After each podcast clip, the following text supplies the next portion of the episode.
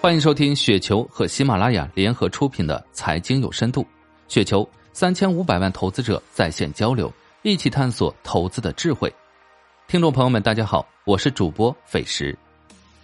今天分享的稿件名字叫做《让投资成为你人生的第一份及最后一份的工作》，来自于优兄万亿孤独之路。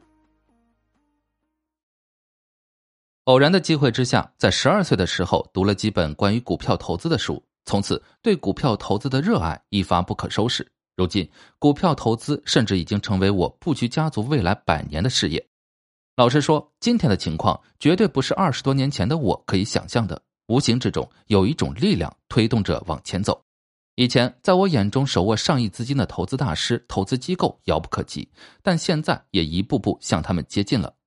但其实，无论是二十多年前还是现在，我始终认为，无论是手握巨金，还是只是一个普通的工薪阶层，都应该通过投资来提升自己的家族阶层或改写个人命运，最终达到财务自由、时间自由，甚至是心灵自由。投资应该成为每一个人的第一份工作，也应该成为人生最后一份工作。投资的本质是分享经济的发展成果。我们作为普通人，没有能力、没有关系后台去创业，而且现在生意也越来越难做，因为所有行业的门槛，无论是技术门槛还是资金门槛，都越来越高。对于普通人，甚至对于已经有多年生意经验的企业家，也难以把握。根据二八定律，所有行业最终必然是百分之二十的企业分享了行业百分之八十的利润。我们总是需要通过某一种工具、某一种链接、某一份分工，才能参与到国家飞速的发展中。否则，国家大环境发展的很好，未来百年经济腾飞，成为世界第一强国。但如果我们没有参与的手段，那么国家的发展与我们无关，我们成为一个看热闹打酱油的旁观者而已。初出茅庐的我们，尽管刚刚开始只有一份普通工资，但依靠几乎没有门槛的证券账户，通过买入几个代表中国经济的行业龙头，来分享国家崛起的果实。手指简单一点，便拥有了地产、保险、消费各种最赚钱的生意。假如把自己的眼光放长远一些，境界升华一点，想象一下，这个普通的证券账户却可以成为我们整个家族的集团生意。现在哪个家族能够拥有一堆世界上最赚钱的生意呢？让投资成为人生的第一份工作，从一开始我们就借助了自身之外的力量来发展，从个人收入的单利转向复利。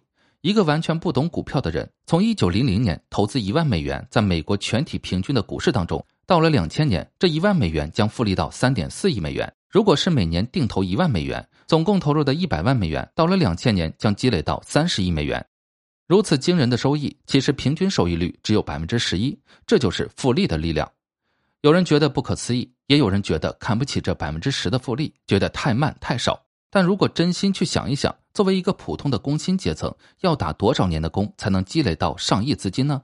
基本永远不可能。但通过投资的复利，至少提供了一种可能性，而且已经有不少人在这条路上实践，取得不错的成绩。所以人性有时候是很好玩的东西。以他的劳动收入绝不可能达到财务自由的时候，但他却嫌弃投资的收益少和慢。投资很重要的一个功能，不仅仅是赚钱，更是一种强制储蓄。现在的各种诱惑太多，收入再多十倍也难以满足无底洞的贪婪欲望。十几年前，刚刚出来社会工作的时间，我与太太最快乐的时候，就是两个人每个月拿着几千元工资的时候。当时我们每个月一发工资或年底一发奖金，第一时间就是大部分拿来买股票。当时我们的月收入只有五千元，而每个月拿来买股票的钱，可能已经买了三四千，剩下一千元就够生活费。而且我们的第一个女儿刚刚出生，一千元一家三口就这样如此拮据的生活，现在简直难以想象。但当时实在生活的非常快乐满足。对外在消费极少，甚至只消费生活最必需的东西，反而心中充满着幸福喜悦。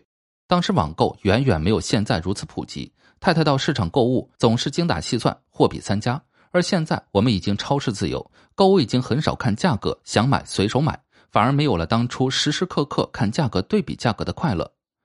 在《戴维斯王朝》一书中，有一章节我非常深刻。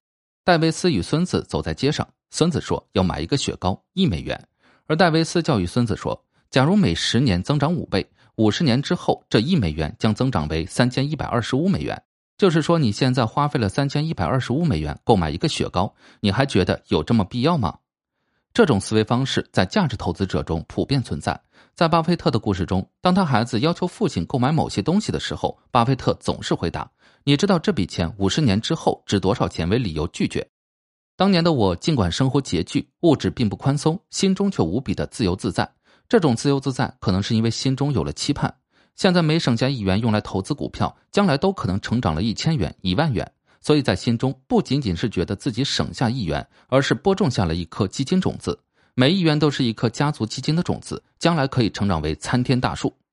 所以说，财务自由，与其说是一千万自由，还是一亿自由，不如说是一种心灵自由。